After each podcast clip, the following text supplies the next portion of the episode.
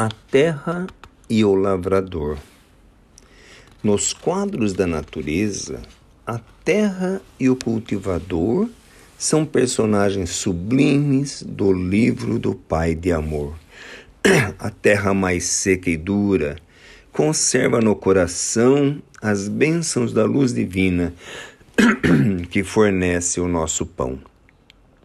E o lavrador é o amado, a mão simples, meiga e boa, que regenera e semeia, que cultiva e aperfeiçoa.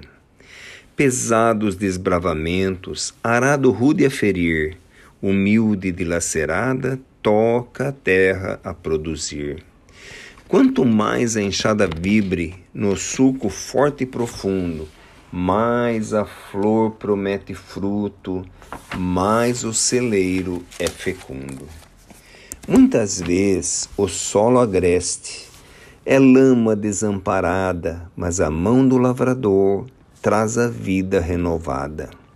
Onde queimava o deserto e o calor não tinha fim, brincam asas buliçosas, cantam flores de jardim.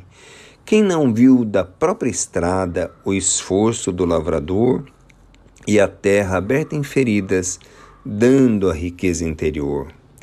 Assim, no mundo, a alma pobre, ainda vil, ainda assassina, oculta a fagulha excelsa da consciência divina. E a dor, nossa grande amiga, na terra do coração, é o lavrador bem amado da vida e da perfeição. Cartilha da Natureza.